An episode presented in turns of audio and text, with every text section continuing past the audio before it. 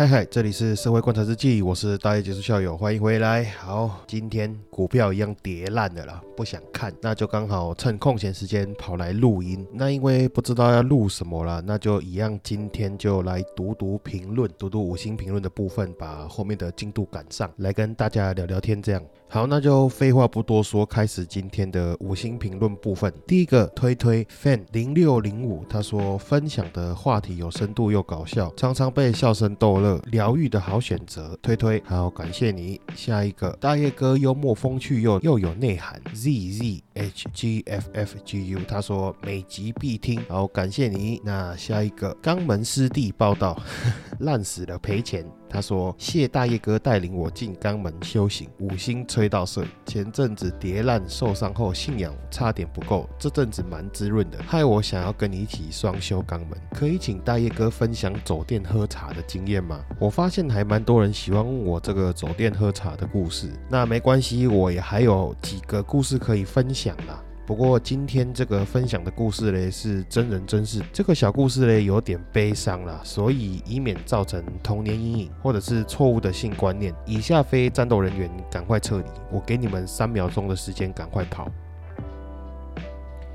好，那就开始今天以下的故事。那我给这个故事一个主题是喝茶，你有没有喝过六十岁的高温茶？那我先介绍一下这个故事的时间背景，大概是在十几二十年前。我当年还是一个国中生，那相信很多的台中人，甚至台湾人，其实都有差不多类似的记忆跟经验。我记得我小时候那个年代啊，正值台湾经济奇迹的末段，那家家户户嘞，其实都在拼经济，很多人都赚得盆钵满盈。如果那段时间家里面是在做小生意的啊，甚至做些水电啊、包商都好，大家都赚很多钱。现在小朋友可能不知道，说出来可能也有人不相信，但要知道当年啊，二十年前的薪水跟现在其实真的。没有差多少，起薪大概就两三万块。但是你要知道，二十年前的生活水准啊，物价物资啊，才多少钱？房价也大概只有现在的三分之一左右嘛。那但是嘞，靠千千万万个上班族撑起来的经济奇迹，其实背后就是千千万万个钥匙儿童。那至于有些人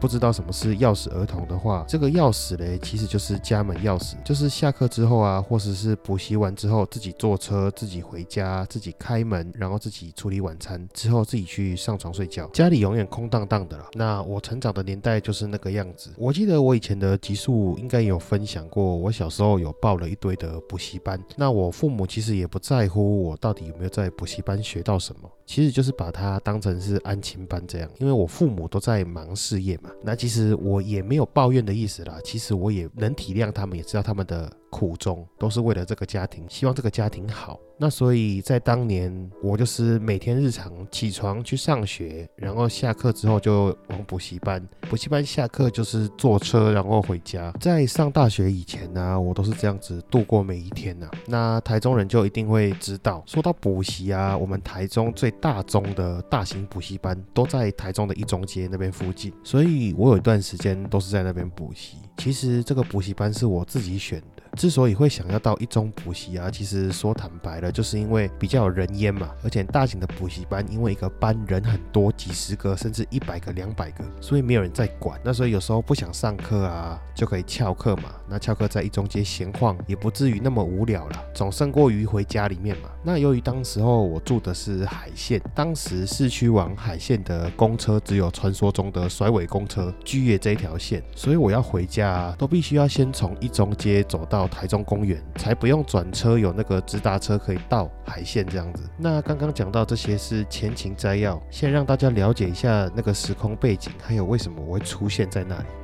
那接下来就进入正题。有一首古诗啊，写说“远道空归去，留莺独自闻”。留莺嘞，本来是指四处飞翔的黄莺鸟。那我们台中的黄莺鸟嘞，都聚集在台中公园，就像各地的铁之路差不多意思啦。聚集了很多从英国留学归国的阿尚，简称留英阿尚。曾经一次啊，在我如往常补习班下课之后要回家的路上，我经过台中公园嘛。要去坐公车，那一个年纪比我妈妈还大的阿尚，就在我经过的时候问我说：“弟弟，你被登短廊不？”那我当然是随口的讲了句说：“唔汤唔汤”，我就赶快走了。事后啊，第一层的想法是觉得很好笑，但是后来再想想啊，到第二层的想法，我相信这些留音啦、老苍啦，他何尝不知道他们拉着老脸问这种没有经济能力的小朋友，他们本身有多不好意思？但碍于没有其他的谋生能力啊，还是得去做这种事情啊。六十岁的年纪吼，有时候想一想，六十岁的年纪，当年如果他们做了不一样的选择，又或者是没有遇到不如意的事情，现在会不会其实在家里面含饴弄孙？都说女人喜欢吃甜食，但这阿尚啊，吃了一辈子的苦。想到这些啊，就让我对这些阿尚。产生不一样的念想之后的每一天啊，在回家的路上，我就开始花时间在路边观察这些阿尚，还有阿尚的顾客们。渐渐的啊，就开始看到一些与外表啦，还是说想象中不一样的事情。渐渐的，我在这些老仓啊，亦或是嫖客的身上看到的不是情色，是夕阳余晖。真的太多次的画面啊，冲击我的内心深处。其实男人啊，到了一定的年纪，先不要说色欲，勃起都不一定做得到。那有时候我也搞不。清楚到底是老人硬不起来，还是因为硬不起来，所以变成老人。我最常在台中公园看到的就是这一类的客人，给了阿尚几百块，阿尚现场熟练的就撩起上衣嘛，那阿贝咧就当场再把玩阿尚的奶子，阿尚的奶子啊垂到可以埋东西进去。如果真的有机会过去把阿尚的奶掀起来，会发现里面买的应该是阿北的不如意。垂头丧气，垂的是阿尚的奶头，丧气的是阿北。其实后来啊，看到大多数玩完奶子的阿北离开的时候，脸上都没有笑容。但几天以后，又会看到阿北又来报道，没有色欲的性行为算是性行为吗？那如果没有色欲，是什么东西驱使阿北的性行为？以前的我想不通，现在的我不敢想通。那当然也不全然都是只有玩奶子，我也看过很多更震撼的画面。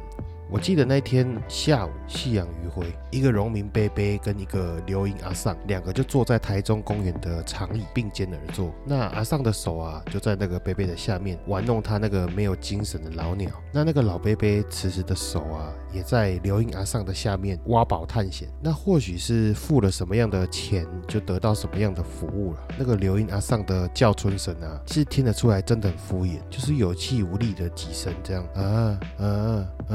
好像怕叫的太像啊，太好，这个阿桑就吃亏了一样。虽然那个画面啊很荒谬，但我更不解的是，为什么我看着阿北的脸，他也完全没有享受的感觉。那阿北啊，机械式的持续在挖宝，就若有似无的看着远方。虽然什么都没有说，但我又感觉阿北好像什么都说了。一开始的我并没有想那么远，我只想到哦，那像我们青壮年一场性爱是以射精完作为结束，那这些老 baby 嘞，到了哪一步算是结束啊？后来我才想明白，原来很多时候没办法结束就已经代表结束。我突然想到很久以前也是一个阿北跟我说的，那个阿北跟我讲说哈，东西旧了会被当成宝物，但是人呢，如果老了却会被当成废物。这一刻的阿贝，他挖的或许不是阿尚的下体，他挖的只是一个城墙，挖的是一个不甘愿，挖的是一个男性最后的尊严。那当然也不是每个客人都那么悲情，当然看久了，偶尔也会看到一些有活力的阿贝。如果说年轻人的做爱啊是散发热情，那有一种老年人的做爱是散发余热。地点一样是在台中公园，我不晓得有没有听众知道，当年的台中公园啊，里面有个石雕的装饰是水牛。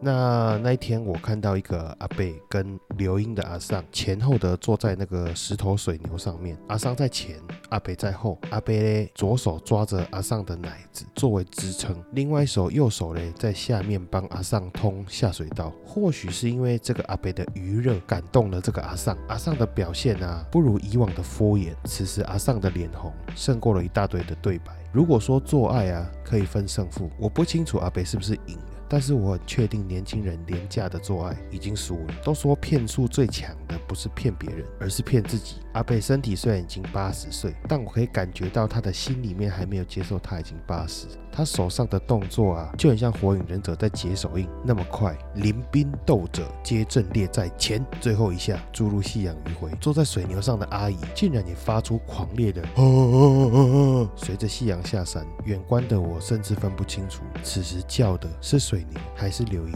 不过有些事情是注定的，就像电影，不管重播几遍，或许你会有新的体悟，但是它不会有新的结局。时间到了，这一场老年人的短暂恋爱就落幕了。那结束之后啊，他们也不做停留。阿北跟阿尚甚至连一句话都没有讲，就分道扬镳。我曾经有一次就忍不住的去问阿尚，为什么连再见都不说？阿尚就说，因为他们这个年纪，永远不知道这次说了再见，下次还能不能真的再见。